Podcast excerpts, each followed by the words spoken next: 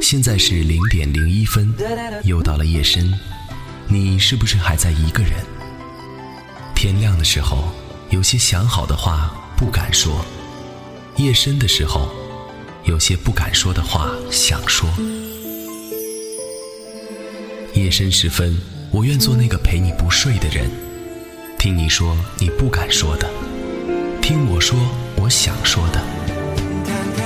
夜色已深，我愿你今夜因我安稳。这里是零点零一分，我是秋寒。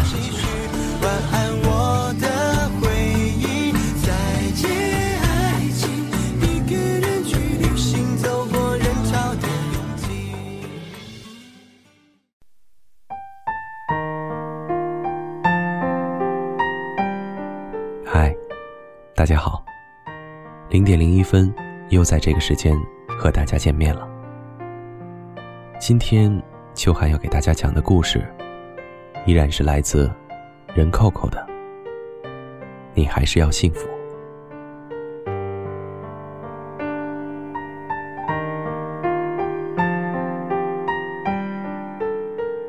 周末的晚上，我带着我女朋友推开 KTV 包厢的时候，那句不好意思还没脱口而出。就看见了坐在角落的你，我突然就没了言语。随后，看见我的众人，都将目光移向了你。你尴尬的笑笑，对我说：“好久不见。”是啊，好久不见。只是，你为什么还要回来呢？怔了半晌，我女朋友似乎也察觉到有一点不对劲，拽拽我的衣袖。我带她坐到了包厢的另一头，离你最远的地方。我知道，我还是不能忘了你，还是不能在面对你的时候表现的云淡风轻。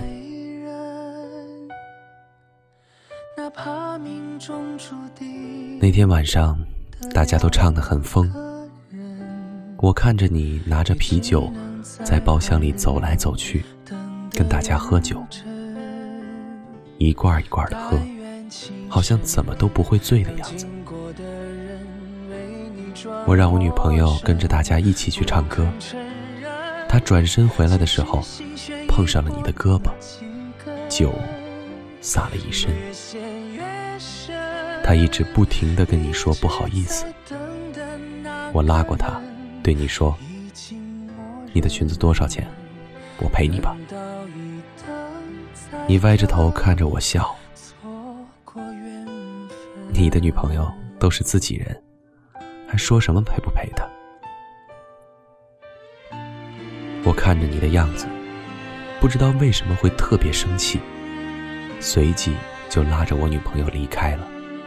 这世上没有迟到的缘分，只有你不敢面对的爱人。哪怕命中注定的两个人，也只能在爱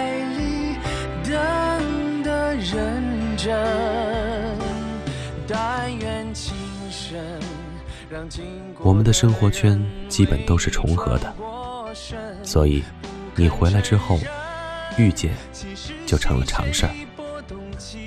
我去哪里都会带着我的女朋友，好像是在刻意的提醒自己，不要再跟你有什么联系一样。她是与你完全不同的类型，你总是走在时尚的前沿，穿的用的。都是当季的新款，而他总是跟我一样，一般的牌子，一般的款式。我们跟你从来都不是同一类人。那天晚上，我们再次在一起吃饭的时候，他因为家里的事情，所以没能跟我一起去。你过来跟我说话。你一直问我问题，我有一搭没一搭的回答着你，不知不觉间就喝了很多的酒。借着酒精的缘故，我终于鼓起勇气问你：你当初为什么要突然离开呢？你弯了弯嘴角，没什么原因，想离开了，所以就离开了。你不说，我也不愿多问。如你所说，没什么原因，就没什么原因吧。吃完饭，大家三三两两的都走了。他们走前还喊了句：“你们自己回啊。”那一刻，我突然有些恍惚，好像一切都回到了以前的样子。我说：“我送你吧。”你说不想回去，出去走走吧。我们并排走着。你不说话，我也不说话，好像很默契似的。我们走着走着，就到了我们常去的那条步行街，一直走到尽头，再从另一边绕到步行街中央的广场。步行街还是有很多摊贩，很多商铺，很多人，周围的一切都没变。连我们走的路线都没变，唯一不同的是，你不是那时的你了。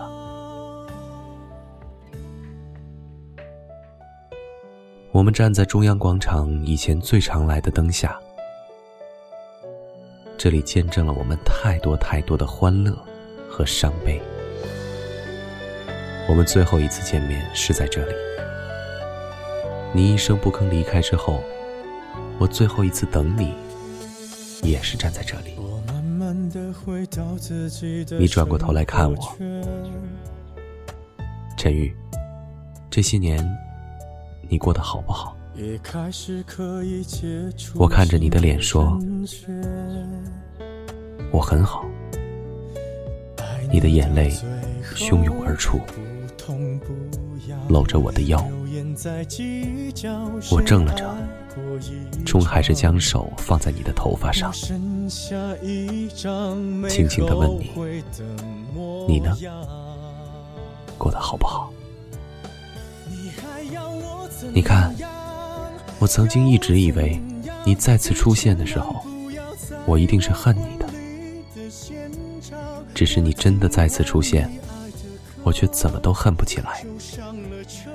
我只是想知道，这些年你过得好不好？我陪你走的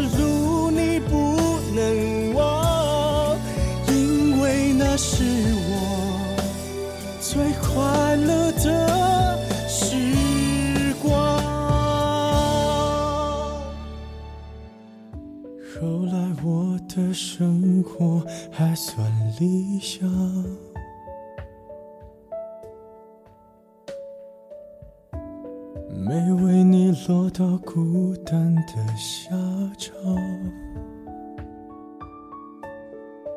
有一天晚上，梦一场，你白发苍苍，说带我流浪。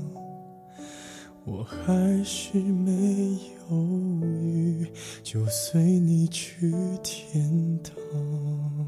自从那天晚上之后，我们就再没怎么见过了。我鬼使神差的开车去过几次你家楼下，灯总是熄灭的。你回来这么久了，我不知道你住在哪儿，不知道你整天做什么，也不知道。下次你的离开，会是在什么时候？时间过得太快了，你离开了三年，以前你所有的样子，我以为我都忘记了。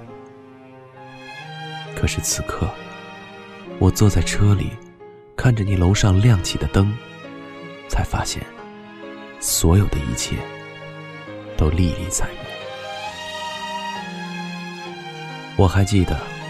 你曾经强逼着我问你喜欢我什么，我拗不过你，只好问你，那你喜欢我什么呀？你手叉腰，哈哈一笑。老娘喜欢你长得好看呀，你要是年老色衰了，我就不要你了。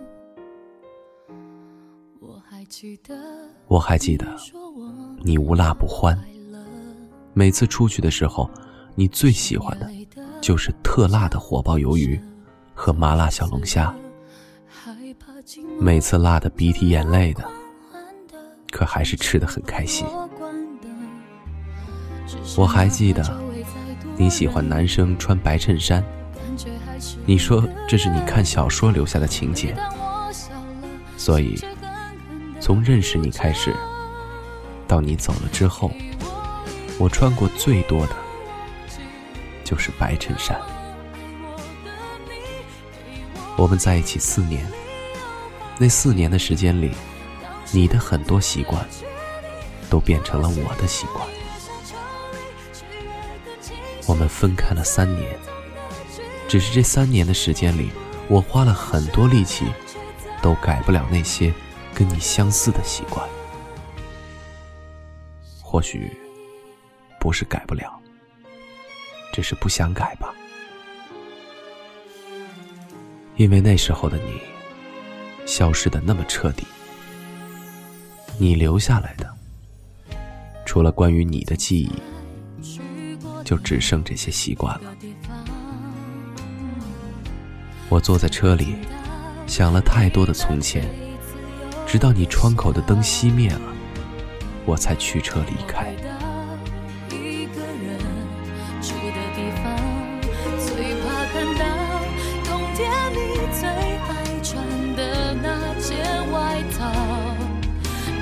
哪怕周围再多人。感觉还是一个人。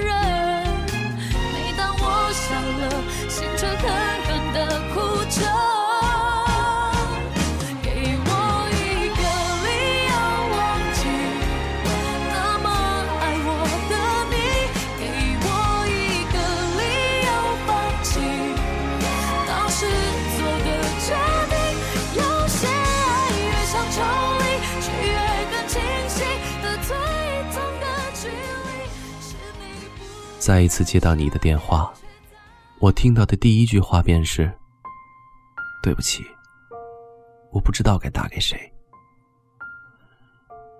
我去酒店接你的时候，你正跪在洗手间的地板上，不停的呕吐。你的脸色发白，回头对我勉强的笑了笑。我送你去了医院，坐在医院的长凳上等你，脑补着。曾经跟你看过的各种各样的狗血剧情，你是不是当初因为生病了才会离开我的呢？你出来的时候，我询问你的病情，你扬扬手里的纸袋说：“没什么，只是肠胃炎而已。”没等我多问，你便说：“我想吃步行街那家粥铺的粥，你带我去好不好？”我载着你去了粥铺，百合粒米粥是你的最爱。我看着你喝粥，还是像以前的样子。每次觉得烫的时候，你都会把舌头伸出来一点儿，一直嗖嗖的吸气。我笑你，这么大了，还是这样子。你立刻跟我犟，就是这样子，谁还不允许了？我呵呵笑，好好好，姑奶奶，你厉害，你厉害。你哼了一声，不理我，继续喝粥。之后，你要我跟你去城墙上骑车，在我问老板租两辆车的时候，你说怎么办？我离开了这儿这么久，还是没有学会骑车。于是，我还是载着你。你坐在后座，搂着我的腰。你叫我的名字，我应了一声。你轻声说：“对不起。”我没有回答，只是那一刻，好像从你回来到现在，所有的情绪都释然你说，我们曾经无数次来城墙上骑车，那时候真的是我最幸福的时候。那时候，我真的以为我们能够一直一直在一起，一直一直。你说，如果我们还能在一起，会不会很幸福？很幸福？我说，我不知道。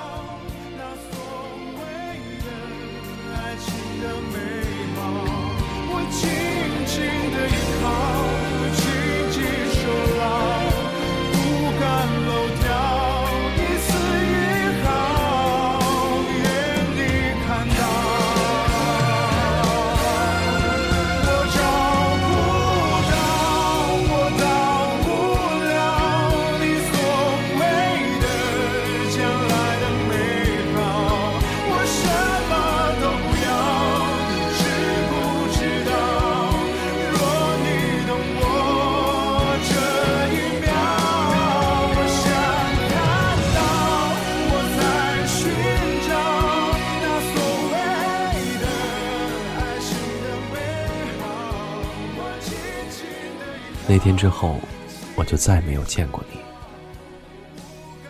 第二天，你就走了，依旧是像以前那样，悄无声息的离开，连告别都来不及。一周之后，我突然收到一封信，落款日期是你走的那一天，上面只有一句话。我是不得不离开，你是不得不留下，而我们是不得不分开。你还是走了，不知道为什么，看着这句话，我好像如释重负，似乎这是对我们之间最后的交代。只是，不管何时、何地，你还是要幸福。我甚至真心真意的祝福，永恒在你的身上先发生，你还是